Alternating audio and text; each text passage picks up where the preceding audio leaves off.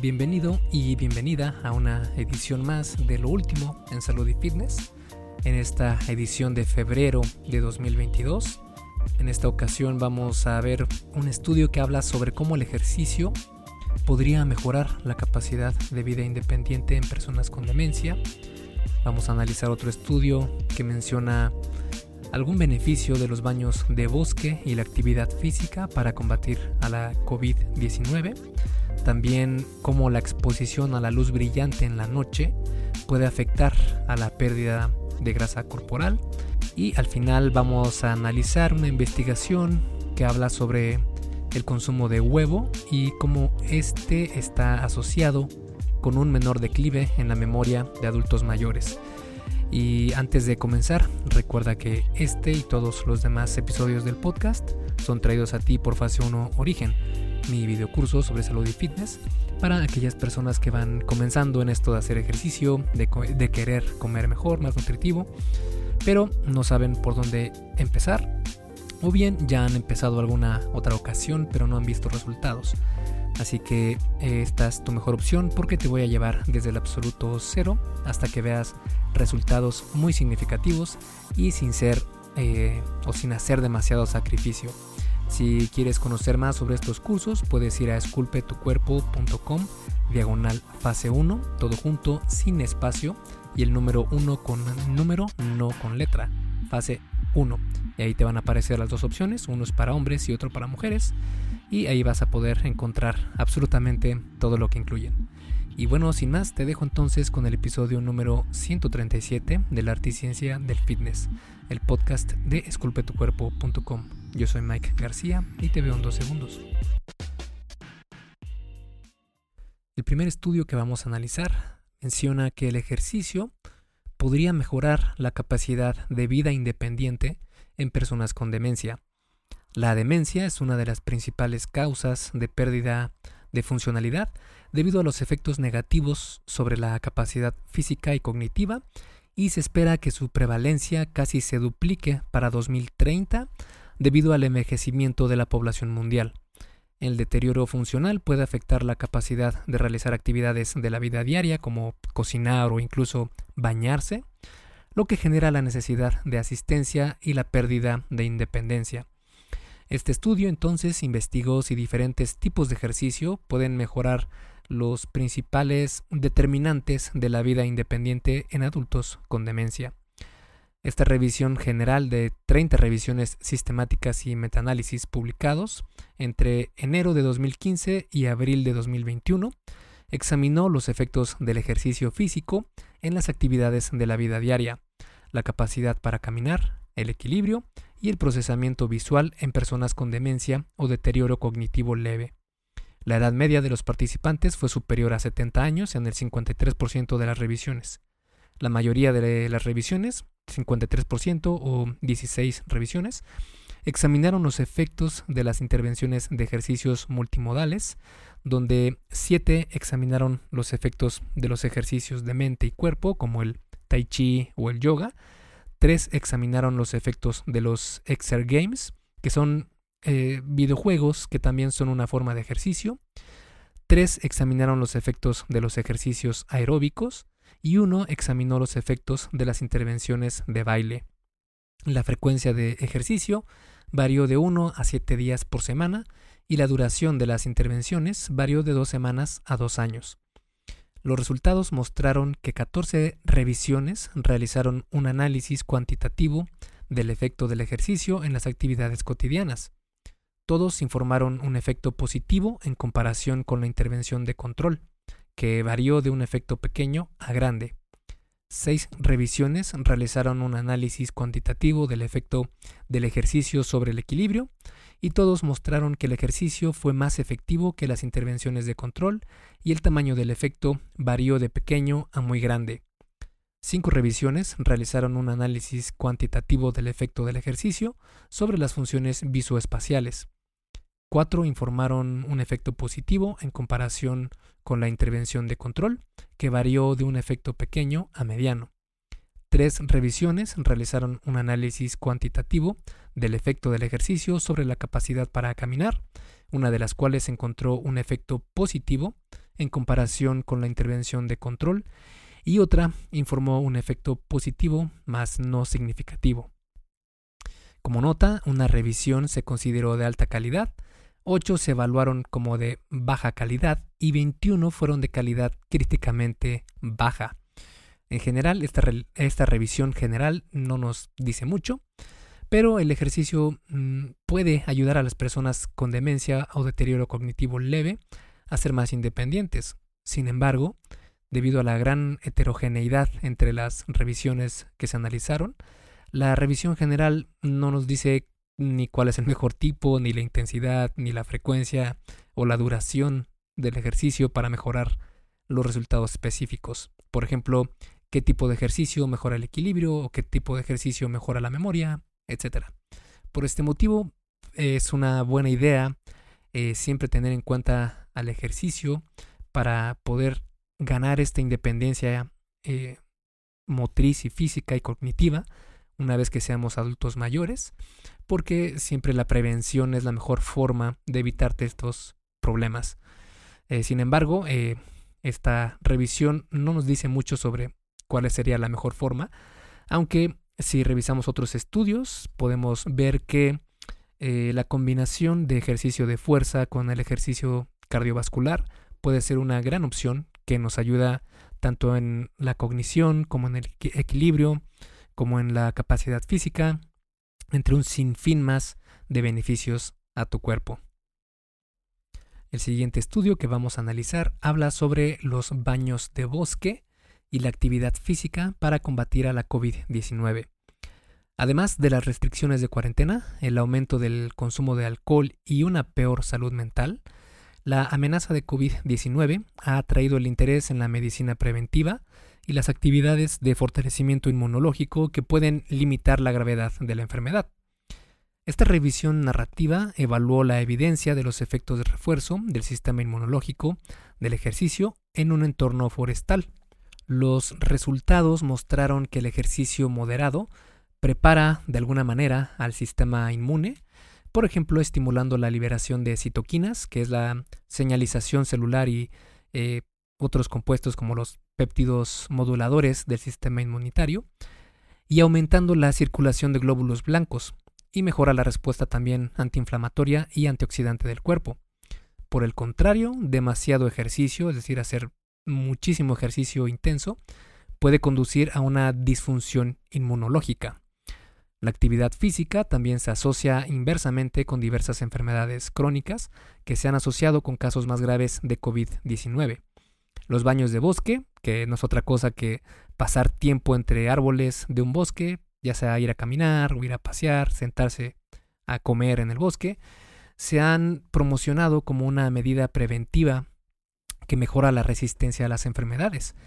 Los beneficios se atribuyen en parte a la emisión de compuestos orgánicos volátiles por parte de los árboles y se ha demostrado que estos compuestos reducen la frecuencia del pulso y los niveles de cortisol, que es la hormona del estrés en nosotros los humanos, y algunos incluso han demostrado eficacia, eficacia clínica en enfermedades inflamatorias de las vías respiratorias.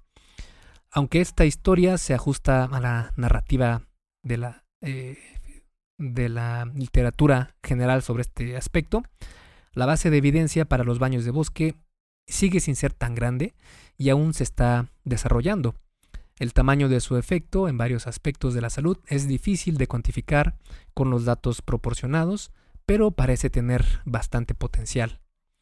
Eh, y como nota, los terpenos, que es uno de estos compuestos volátiles que emiten los árboles, se ha demostrado potencial para varios beneficios en la salud, pero aún no se han realizado estudios rigurosos en ensayos en humanos sobre el mejor modo de aplicación, dosis y duración de este tipo de tratamientos. Así que todavía está en pañales, podríamos decir, pero es algo bastante interesante que en unos años seguramente vamos a escuchar más sobre este tipo de terapias. Hey, rápidamente, antes de seguir con el episodio, ¿me harías un favor? Si te está gustando lo que estás escuchando en este podcast, ¿puedes compartirlo en tus redes sociales? Basta con que tomes una captura de pantalla o te tomes una foto y compartas la publicación en Facebook, Instagram o en cualquier otra red social mencionando el podcast El arte y ciencia del fitness.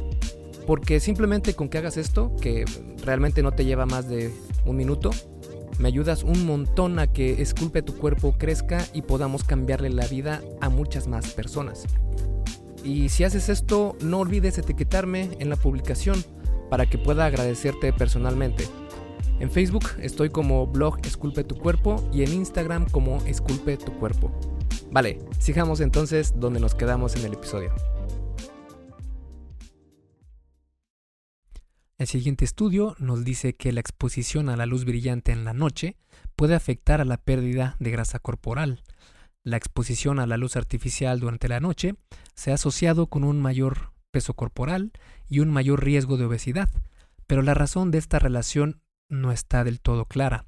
Una posibilidad es que la exposición a la luz antes de dormir pueda resultar en una interrupción de la señalización de la melatonina, que es la hormona que nos indica que ya es hora de dormir, nos empieza a provocar sueño.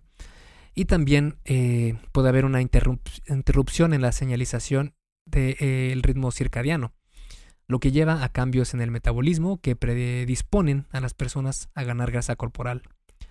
Este ensayo fue eh, de un modo cruzado y controlado y de forma aleatoria donde se examinó el efecto de la exposición a la luz durante la noche sobre el metabolismo energético. Un total de 10 hombres con una edad promedio de 26 años fueron asignados a una condición de luz brillante durante la noche, en una magnitud de 10.000 lux, o una condición de luz tenue que fue menor a 50 lux, entre las 9 de la noche y las 12 de la madrugada, con los participantes durmiendo de las 12 a las 7 de la mañana. Los participantes fueron asignados en orden aleatorio a cada condición y luego se cruzaron a la otra condición después de al menos siete días. Los participantes durmieron en una cámara metabólica, que esto le permite a los investigadores medir su gasto de energía, su cociente respiratorio, la oxidación de carbohidratos, grasas y también la de proteínas.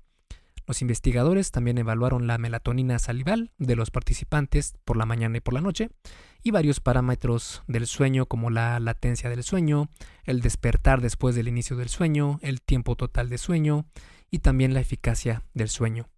Los resultados mostraron que en comparación con el grupo de luz brillante, los niveles de melatonina fueron más altos en el grupo de luz tenue en las dos horas antes de acostarse el área bajo la curva, que es una medida de la exposición sistémica, eh, para los niveles de melatonina fue un 63% más baja en el grupo de luz brillante en comparación con el grupo de luz tenue entre las 9 y las 12 am.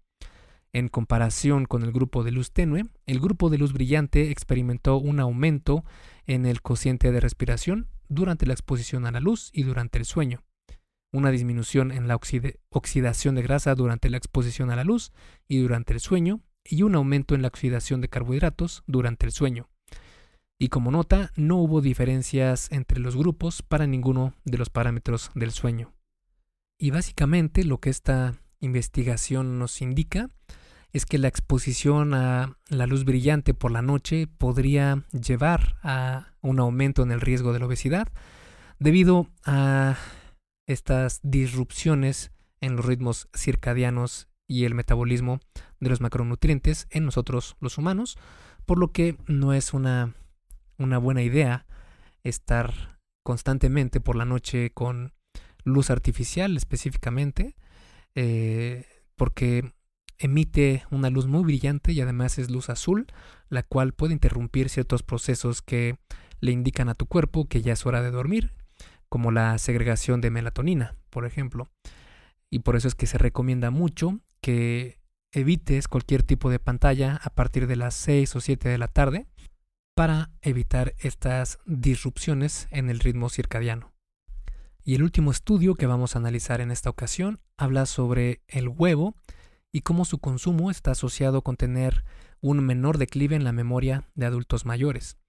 En los Estados Unidos, aproximadamente el 6.5% de los adultos mayores de 60 años tienen demencia y hasta el 11% tienen deterioro cognitivo leve, una afección que luego puede progresar a la demencia.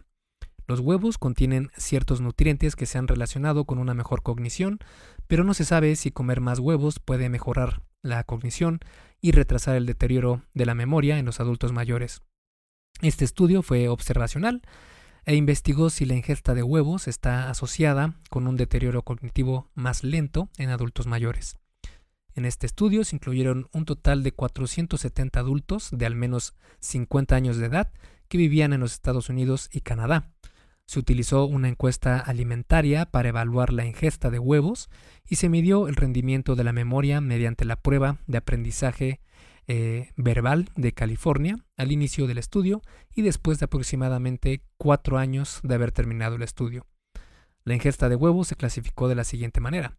Ingesta baja de huevos, un 23 gramos, que es alrededor de medio huevo por semana, o sea, muy poco.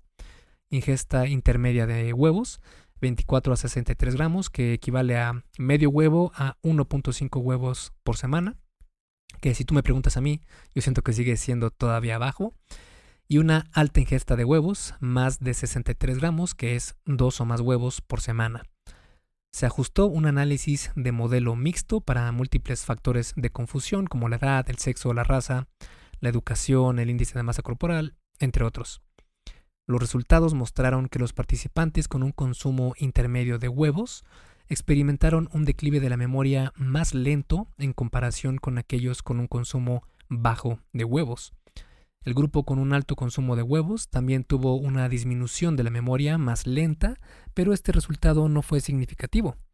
En general, los autores concluyeron que el consumo moderado de huevos puede favorecer un deterioro cognitivo más lento en adultos mayores sanos.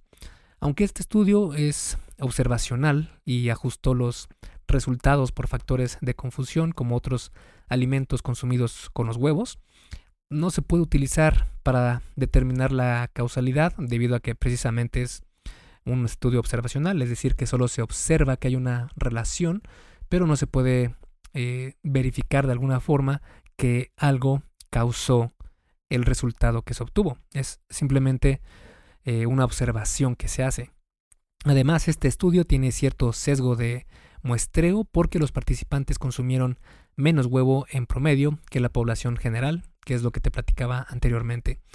Y aún así, eh, hemos visto en otros estudios como el huevo tiene una reputación mala que tal vez no debería ser eh, considerada como malo, pero faltan más estudios para ver si podrían ayudar en este aspecto de mejorar la cognición. Y hay algunos muy interesantes que nos muestran que puede contener colina, que es un factor que nos ayuda a mejorar nuestro estado cognitivo y puede ser que ese sea el secreto por el cual mejora o al menos disminuye el tiempo en el que se ven estos achaques de la memoria y de la función cognitiva en los humanos. Y bueno, esto ha sido todo en la edición número 137 de este podcast, que fue lo último en salud y fitness, edición febrero de 2022. Espero que te haya parecido interesante y nos vemos la siguiente semana con otro episodio del podcast. Esculpe tu vida, comienza con tu cuerpo. Y hasta aquí el episodio del podcast de hoy. ¿Te gustó? Si es así, déjame una calificación y tu opinión en Apple Podcast. Es muy sencillo y no te lleva mucho tiempo. Con esto me ayudas a que el podcast suba en el posicionamiento de Apple y así podamos llegar a más personas.